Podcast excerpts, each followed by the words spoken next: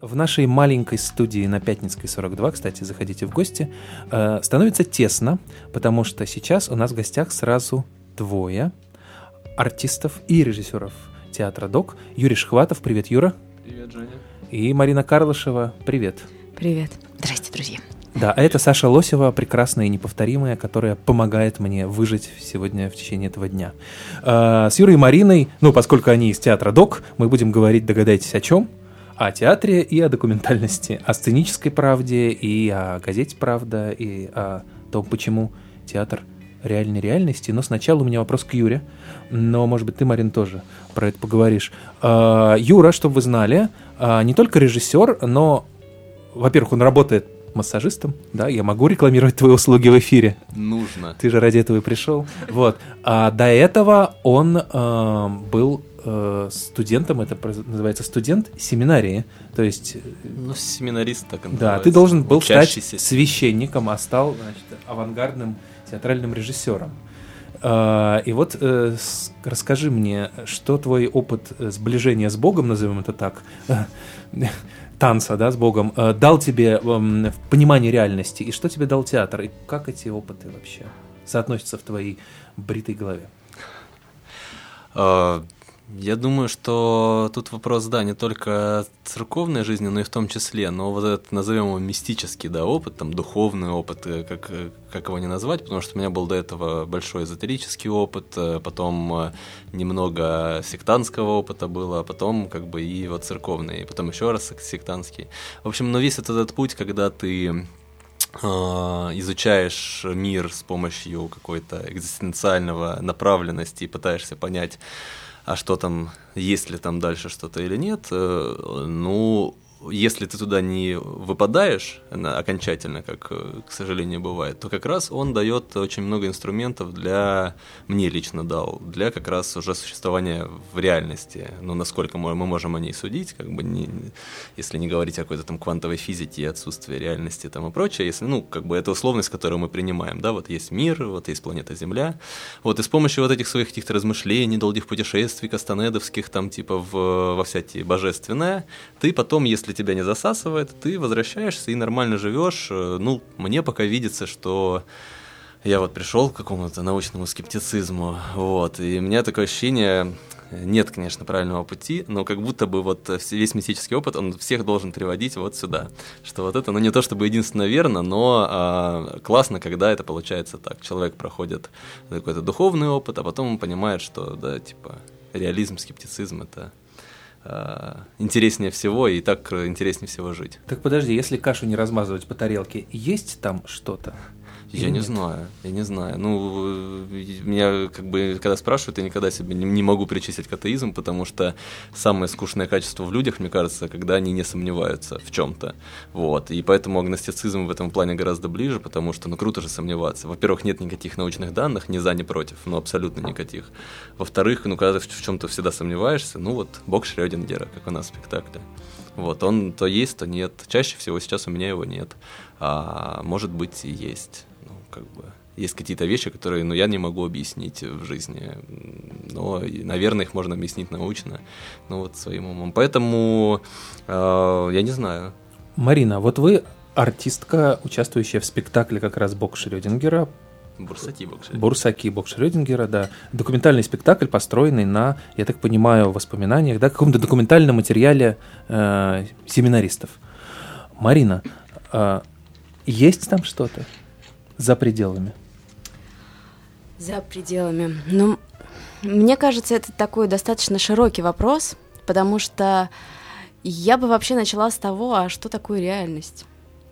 И э, это же так забавно, что, например, когда у нас хорошее настроение, мы живем в одной реальности, когда у нас плохое настроение в другой реальности, когда мы верим в Богу, у нас какое-то третье восприятие. Когда вот, например, тоже про сегодня ночью читала вот про, про сектантский опыт людей, там же люди совершенно живут в другой реальности. Когда люди сходят с ума, что, что вообще из этого всего реальность? Есть ли объективная реальность?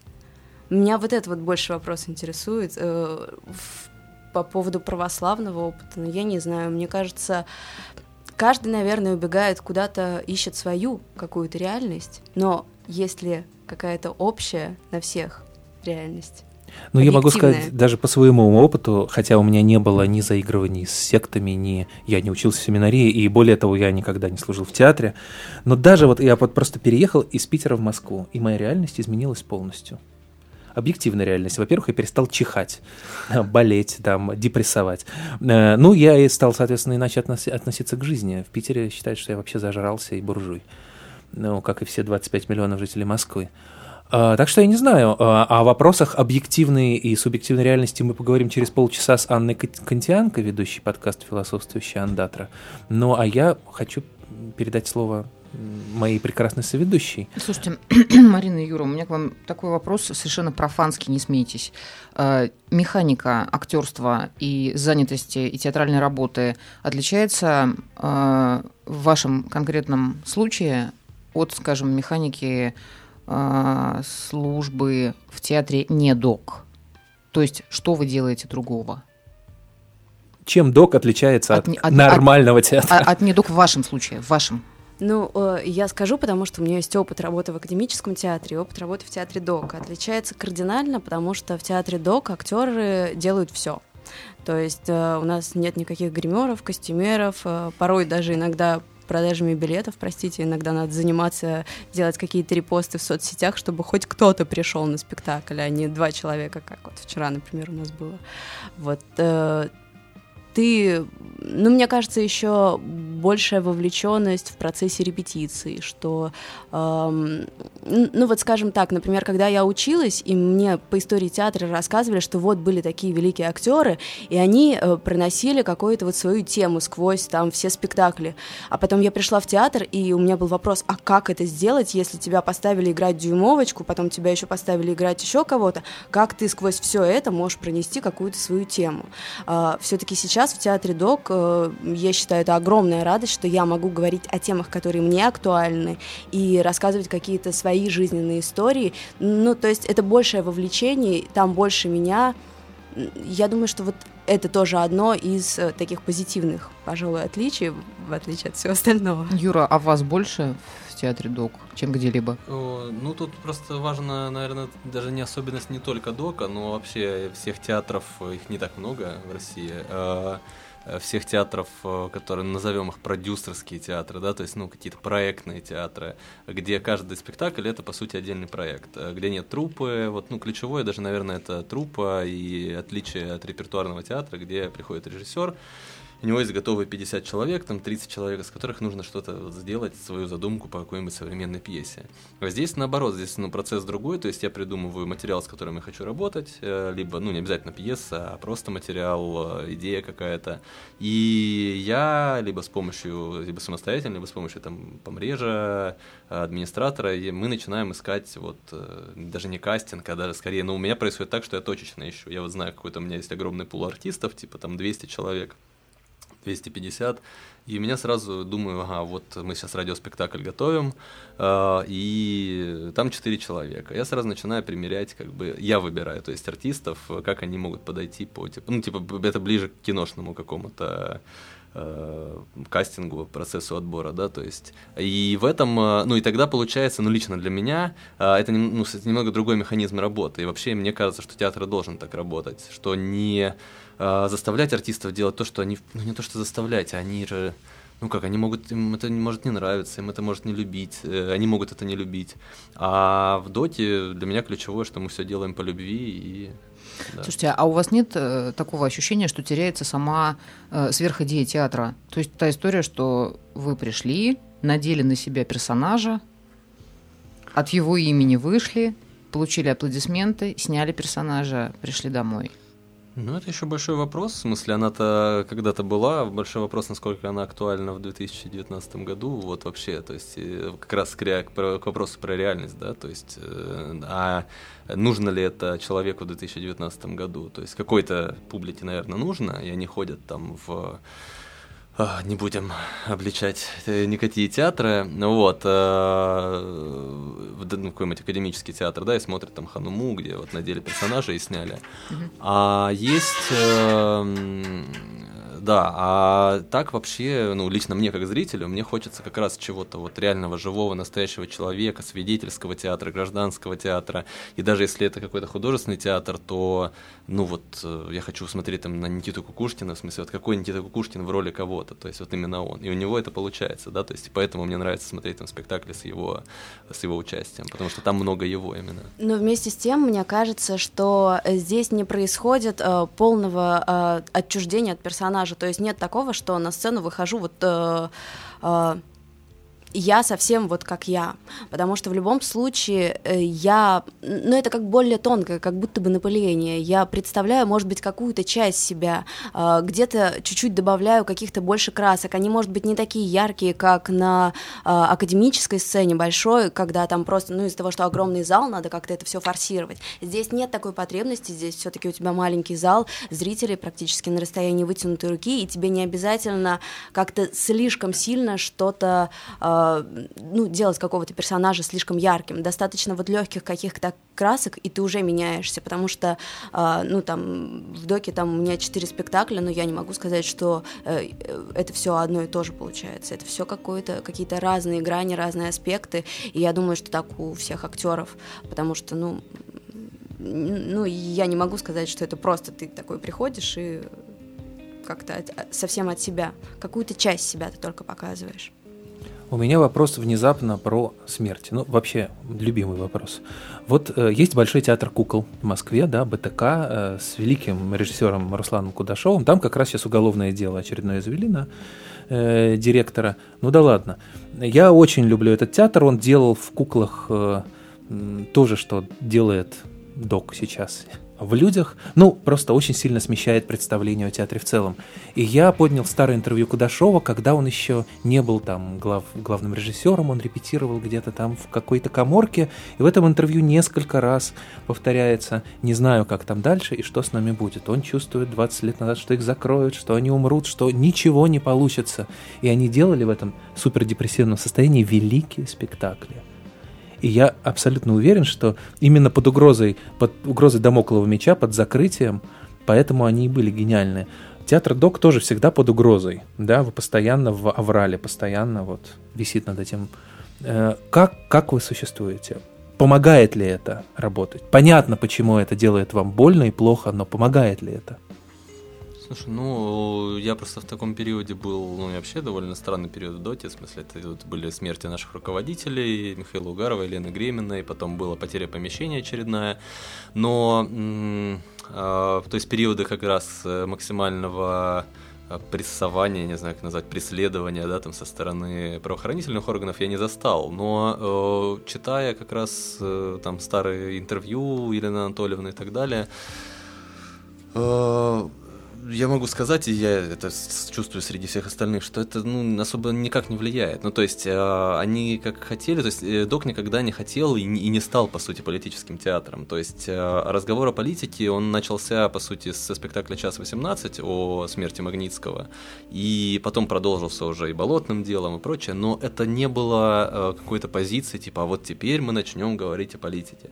Нет, это как раз реальность так сильно изменилась э, с 2002 да, года, когда док открылся, вот, и открылся абсолютно какими-то другими вещами, там, э, Врыпаевым, э, и Серебренников там был, там, и прочее, прочее, когда это было для новой драмы все было создано и для документа, а потом стала реальность как раз так меняться, что вынуждены стали говорить, ну, в смысле, я не могу молчать, да, это я не могу молчать, вот я сейчас, мы собираем материал про репост, про уголовные дела за репосты мимов, но меня это сильно тревожит, меня беспокоит, что как бы я не смогу через там пять лет высказываться спокойно э, репостить. Я вот вчера там пощу картину польского художника, да, где-то там аллюзия на икону, и я уже у меня в голове что-то щелкает, думаю, а можно ли это постить или нет, а что со мной произошло, ну, то есть это ненормально. И поэтому я думаю, что эта авральность, этот режим, он э, идет, э, ну, то есть, фоном. То есть он никак не влияет, ни положительно, ни отрицательно. Но иногда, в принципе, ты, да, ты хочешь вопреки, типа, нет, я все-таки, вот вы пытаетесь закрыть, а вот фиг вам, мы все равно будем продолжать делать. И... Юра, Марина, а у меня такой вопрос. Э, слушайте, это, конечно, док, но это все-таки театр, да? Э, у вас есть потребность делать из ну, сверхидеи, из того, чего вы хотите донести до аудитории, а, все-таки какое-то шоу. То есть это про что больше, вот лично для вас? Это больше про театр для вас или это все-таки больше про док? Ну, это такой сложный вопрос, потому что если говорить непосредственно на доке, как он создавался, то там, конечно, вот этот э, устав, или как это называется, ну, то есть все противоречит шоу, то есть нельзя использовать Манифест. музыку, манифест, да, нельзя использовать музыку, какие-то костюмы, э, то есть вс- все атрибу, э, вся атрибутика, которая относится к шоу, она, по идее, под запретом. Но вместе с тем был тот же гениальный спектакль «Зажги мой огонь», когда было все, это была и музыка, и были костюмы, это было, ну, как бы шедеврально, я считаю, и это тоже док, вот. А, ну, внутренние стремления все равно хочется, чтобы это как-то было э, визуально, но самое главное про что? Донести текст, донести какую-то суть, донести, озвучить проблему, наверное. Ну, то есть, да, шоу может по-разному восприниматься, имеется в виду, ну, то есть, те- термин, да, шоу. То есть, э, в любом случае, театр должен оставаться театром. То есть, э, даже если документальный, но это не журналистская заметка, да, то есть, это не статья, да, то есть, в любом случае, это должно как-то и всегда обрабатывалось доте, всегда, любой спектакль, он имеет, как бы, ну, там, драматургию, там, и прочее, прочее, хотя в статье мы тоже можем в «Новой газете» найти, там, драматургию в каждой, да, в хорошем материале, в расследовании. Да, Вот. Более ну, того, общем, прости, все развивается, и сейчас, мне кажется, док в чистом виде, когда просто люди сидят на стульях и произносят какой-то текст, написанный в интервью, это уже, мне кажется, Ну, никому не интересно, и нам это в том числе не интересно. Хочется как-то искать, было да, новые формы. Слушайте, а вы- у вас не было ощущения, ко мне сейчас пришла вот эта бредовая совершенно идея, что театр док это а, не, ну вот феномен театра док э, это история как бы про телевидение, каким оно должно было бы быть в идеале. Вот не было у вас такого чувства? Ну, а что, а им телевидение как, как что? Как явление. Но Явление. только без Петросяна, без Степаненко и без э, рекламы на Первом канале, да? А, а про просвещение, про развлечение, про «а давайте подумаем». В идеальном обществе, в идеальном государстве. Ну, может, ну, то есть даже не столько телевидение, сколько, да вообще искусство таким должно быть, ну, в смысле, то есть телевидение, что все, все на, сферы нашей жизни, мне кажется, они должны как раз возвращать нас к реальности и не замалчивать там протесты в Екатеринбурге, да, то есть, а их как-то, о них разговаривать, рассуждать, рефлексировать. И я тут недавно просто узнал такую штуку про искусство катастроф, Э, наш режиссер э, Зарима Заудинова рассказывала, что у нас немного по-другому это работает. Э, Вот в тех же Штатах, да, то есть после катастрофы 2011-2001 года у них все искусство вообще поделилось на, на, напополам, ну то есть как бы до и после. То есть у них это вот. А я сейчас смотрю фильм HBO «Чернобыль», я понимаю, что это чуть ли не первое такое мощное высказывание о Чернобыле. То есть сколько я искал всего. Ну, есть статьи, есть какие-то книги, но чего-то такого мощного, что вот я бы мог... э, У нас как-то это так и не отрефлексировалось до сих пор, хотя прошло на секундочку, да, как бы сколько лет, э, десятилетия уже прошли. Мне кажется, на самом деле, что у нас не замалчивают, а просто тупят. Ну, то есть, э, у нас же, например, э, гигантский пласт искусства посвящен революции Октябрьской. До сих пор А. про нее, да, про ту катастрофу, да. Ну, я считаю, что это катастрофа скорее в хорошем смысле слова, но неважно, это дискуссионный любом вопрос. случае, конечно. В общем, да, обсуждают события столетней давности, а вот на события Ну, да, Великая Отечественная, не конечно, умеют быстро реагировать. Мы команда медленного реагирования. Может, может и в этом дело, потому что да, но Великая Отечественная действительно, все-таки вот это действительно событие поделило, да, до и после, вот прям это. Но вот все, весь, вся современная история пока что, хотя у нас сколько было, у нас и э, 91 год был, у нас и чеченские войны были, которые, ну, на секундочку вообще, да, э, и Беслан, и Курск у нас был, и... э, Вот вместе с тем не могу не сказать, у Саши Вартанова как называется документальный фильм А, прекрасный? Точка отчета. Т- Точка, точка ру, по-моему, а, это вот как раз нарезка из всех новостных выпусков а, России, да, с 2000-го, 2000 да. года, с времен, когда ну, понятно. Вот. И там-то как раз вот о, очень э, явно виден этот перелом, когда еще у нас телевидение что-то делало. Как бы было. Когда, да, когда оно было, и потом прям, когда в эфире отключают, вырубают звук, когда их закрывают, и когда ты просто смотришь на это, и ты плачешь, потому что ты понимаешь, что, что все могло бы быть иначе, но мы где-то что-то сделали не так.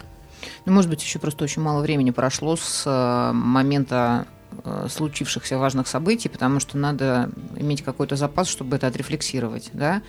Э, И потом есть же вещи, которые создают не очень симпатичный имидж даже внутри страны. То есть все равно мы упираемся в политику, понимаете? Потому что война – это наше знамя, революция – это визитка.